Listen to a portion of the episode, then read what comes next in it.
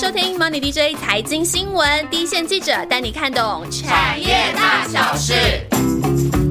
Hello，我是燕翔。这一集的大来宾还是玉佳哦。上一集的节目呢，我们从投资电信股开始聊起，从防御聊到了新成长股的期待。那这一集呢，我们会更贴近各位的民生消费，看看既然省不掉的电信费，怎么花才可以用最适合自己的预算，得到更高的上网爽度哦。那首先，过去两年疫情的期间，我身边的朋友一大堆人在喊网络不够用。其实像去年，尤其去年啦，三级警戒那个期间。超多人都在家上班嘛，基本上我看大概百分之七十人都是在家上班。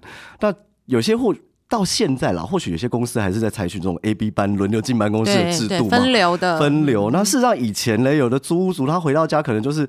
哎，打打手游啊，然后追个剧啊，然后他对网络的那个在家时间并不是很多，然后对于家中说，哎，有没有宽频或者说有没有高速网络的需求就不是那么明显。对，那但是在家上班，对，在家上班就变成另外一个新的使用者情境，就是有人说啊，我反正就是平常就是 Kiki Word 啊，然后做做 Excel 啊，然后那种文书处理的工作，其实对网络的要求需求就不是那个规格需求就不是那么的高。对。对，但是有的人因为治安的问题嘛，就他必须要用 VPN，就是连回公司的主机才能够进入，就是呃整个内网的系统。他可能就觉得说，哎，我的频宽网不太不太够用啊，或者说，哎，网络交换的速度不够快。那这时候就出现一个交叉路口，就是有的人他还是用手机在当家里的基地台。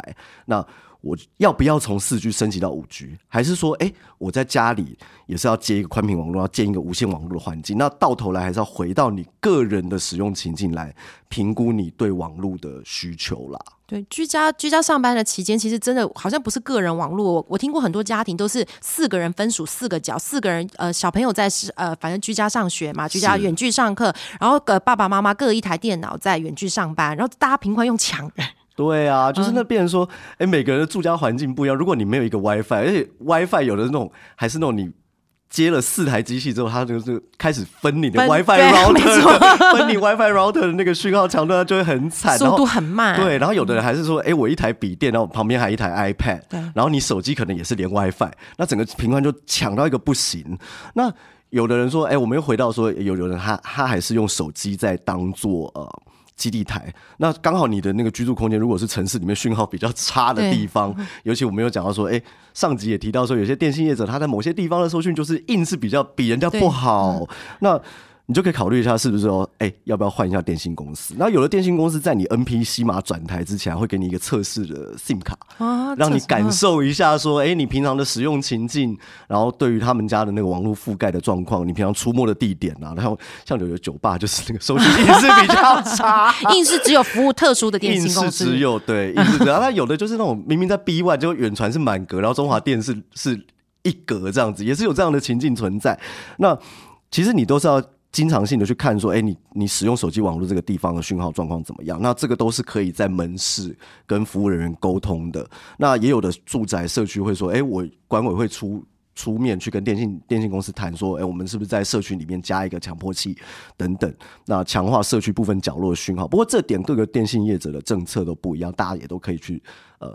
四方探问一下，这样收讯品质太重要了啦，不然在关键的时候，真的 手机都会想把它摔烂的，或者是说远距上班上课的时候，别人都是正常的，只有你的画面是出现那种马赛克啊，或者是说只有一半玻璃玻毛玻璃脸，有点糗，就是人家想说你是脸在什么地方？对，你 山里吗？山里面还是在海边？其实根本就没有在家里。对啊，这真的太糗。不过我以前不知道可以拿测试的 SIM 卡，是要我主动跟电信公司索取，可以跟他们问问看。哦，这个太重要了啦！如果有这个，除了这个之外呢，小资主很也很在乎它的费率合不合理。是，那当然就是最重要就是钱钱跟钱嘛。那事实上，在四九九之乱退场，就是那个合约到期纷纷的退场之后，电信公司基于说，哎，我要提高我的用户平均收益的立场，都会鼓励你说，哎，那你只要多加个一百块两百块，那我就把你四 G 吃到饱转到五 G。但其实要注意的还是说，你的整个合约的架构。相对于说，诶，资费比较低的五 G 吃到饱，那可能就会附带一些限速啦，或者说你用手机当热点分享上网的时候，它就有一个上限。那接下来就是，比如说它只给你二十 G 或多少 G 这样子，那你就可能无法无止境的用手机当你的无线数据机，然后甚至说用电脑 download 东西等等，你的那个封包可能就会用完。Again，还是要回到你每个消费者自身的呃使用情境。就我们上集有提到嘛，现在五 G 整个转换率是超过两成，还不到三成。那现在是这个升级的好时机吗？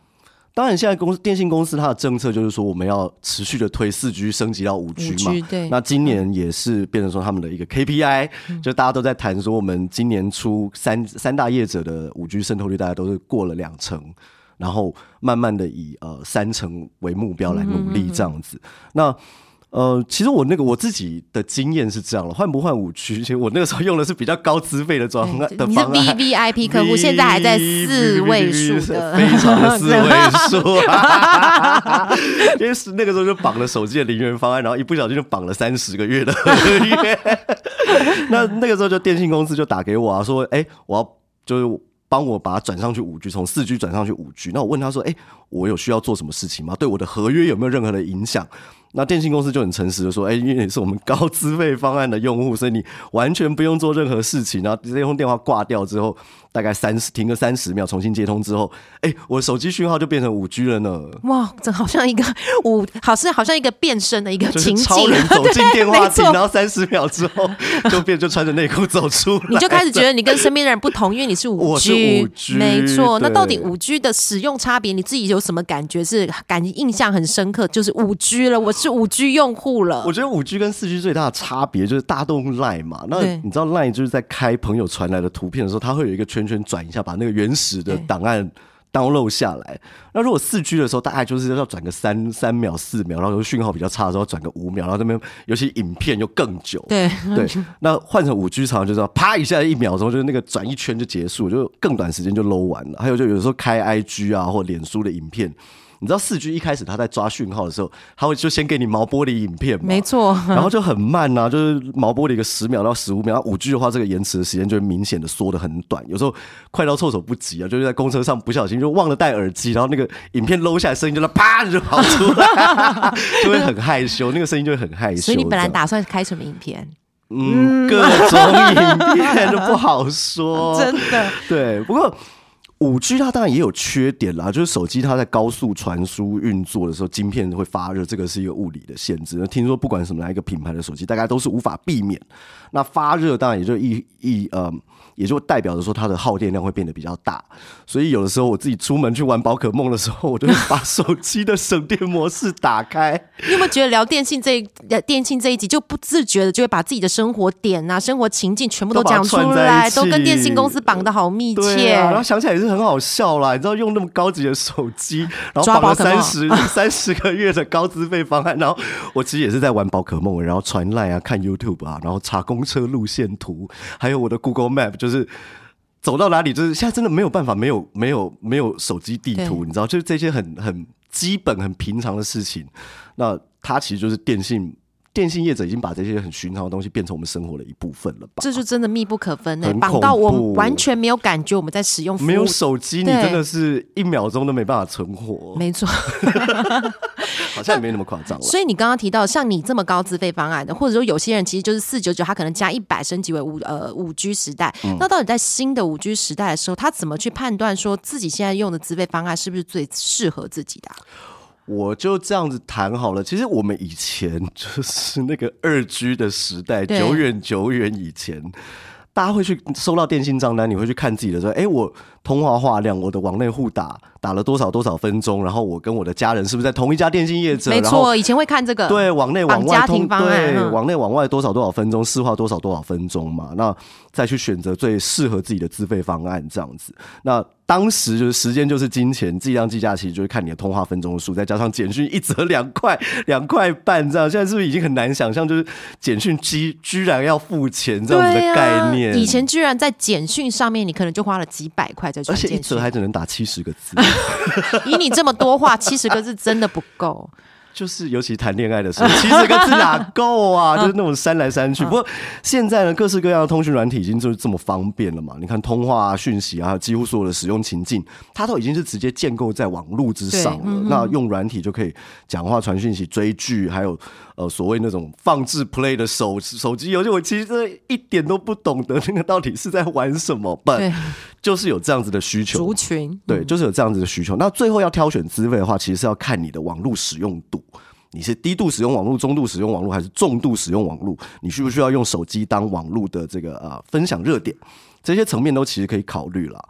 那看现在的业者推出的方案，大概也都是以流量为基准。那嗯，反而变成说，我们现在通话分钟数这个东西已经变成是一个赠送的服务。嗯，对。那呃，比如说网内互打免钱了，这个大家都已经是基本的。那往外送多少多少分钟，市话送。多少多少分钟，类似这样的合方式去订定合约的内容。那有的人像我们记者啊，或者说业务人员，有时候不免还是要用手机在外面抠公司啊，然后抠你的窗口啊，等等等等。那就大概就是像这样的需求，我们就要去挑选说，哎，有附带一些室内室内电话通话分钟数的方案，或者说其他他网分钟数比较多的方案，这样子去挑选适合自己的资费。所以，我们以前的二 G 的时代，我们会打电话问客服说，哎。不好意思，请问一下，我是最适合哪个方案？我往内打几分钟，往外打几分钟？这个已经是成为过去了，对不对？我们现在一问就要看的就是自己的流量落点在什么？你的流量在哪里？嗯对。那我以前从以前到现在，我一直都觉得网络吃到饱是一个必备的服务。那我这样算是一个聪明的消费者吗？其实吃到饱这个概念。真的很重台湾人的习性对我们吃东西反正吃不了这么多，没错。我们就是贪小便宜。你看你去餐厅吃吃到饱的时候，是不是都会说，哎，不由自主拿了太多东西，然后太多种类，然后搞到自己很撑。对，而且一定要吃到非常撑，要吃到非常撑，要不然你就觉得说我不够本。没错，而且前面两餐还要先饿，太辛苦了。你看我们就是这么的辛苦。没错。那现在餐厅的那个吃到饱，其实定价通常都很高嘛。那当然你都。还是可以任意的选择，说你自己要吃什么，你可以从沙拉开始吃，吃到生鱼片，然后从牛排吃到高级的虾蟹，然后最后再吃个甜点，然后一路喝个啤酒，然后冰淇淋啊、蛋糕啊这些，就把自己吃到超撑。问题是这个这个其实就跟电信资费一样，就是你真的需要在一餐之内吃掉这么多东西吗？我觉得是大家可以去审视自己的消费习惯，来去好好的思考一下这样子。所以说，如果回到这个电信资费的方案的话，到底自己适适不适合吃到饱？他应该看什么？应该要看你的资费流量。然后我就我就其实还是用吃东西当做比喻好了。如果我今天在一间餐厅，我点了前菜、沙拉、浓汤、牛排，加一杯冰咖啡，再加一块蛋糕，那比如说五百六、六百六好了，那我也吃饱啦，我心情也很满足啦，因为我就吃到我爱吃的东西了嘛。那我真的需要花一千五百六十元？或一千六百六十元去吃一个吃到饱的餐厅吗？那其实就变成这是一个消费心态的问题。那挑选电信资费也是，如果你的传输量根本也不会到达说，哎某某中低价位资费方案的限速的那个降速的标准。那其实你就根本不必须选吃到饱的方案，因为你根本也不会超出那个门槛嘛。对，那你就不需要去多缴的钱，其实就是被电信公司赚去而已。对不起啦，电信公司。但是，那你选吃到饱的方案，也就只是多多花钱买个爽感而已。所以大家其实到头来都会回去看一下你电信费账单啦，它一定会有一个地方显示出你呃上一期的资料传输量。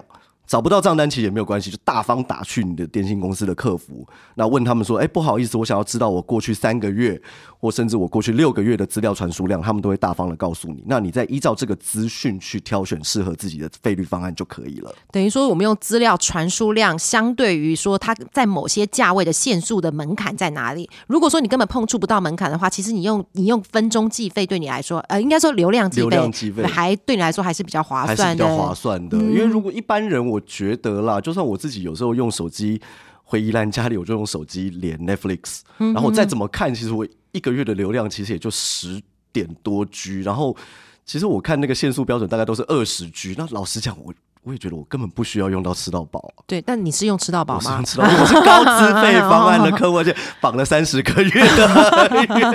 哎，刚刚你讲三十个月，给我吃到饱，谁谁还可以吃到饱？没错，如果你这种 V V I P 都不是享有所有的服务的话，真的这家电信公司也是很亏待这些忠诚的客户，对不对？所以你刚刚也提到，你有绑方案，你高资费的方案，你其实绑了一些手机的方案。那现在这些手机方案，这些还有没有这些甜头可以抢啊？我觉得今年啦，听起来就是因为整个市场景气嘛，尤其 Android 的市场买气真的很差，真的很差。那目前看起来比较有亮点的，大概就是 Samsung 的折叠机啦。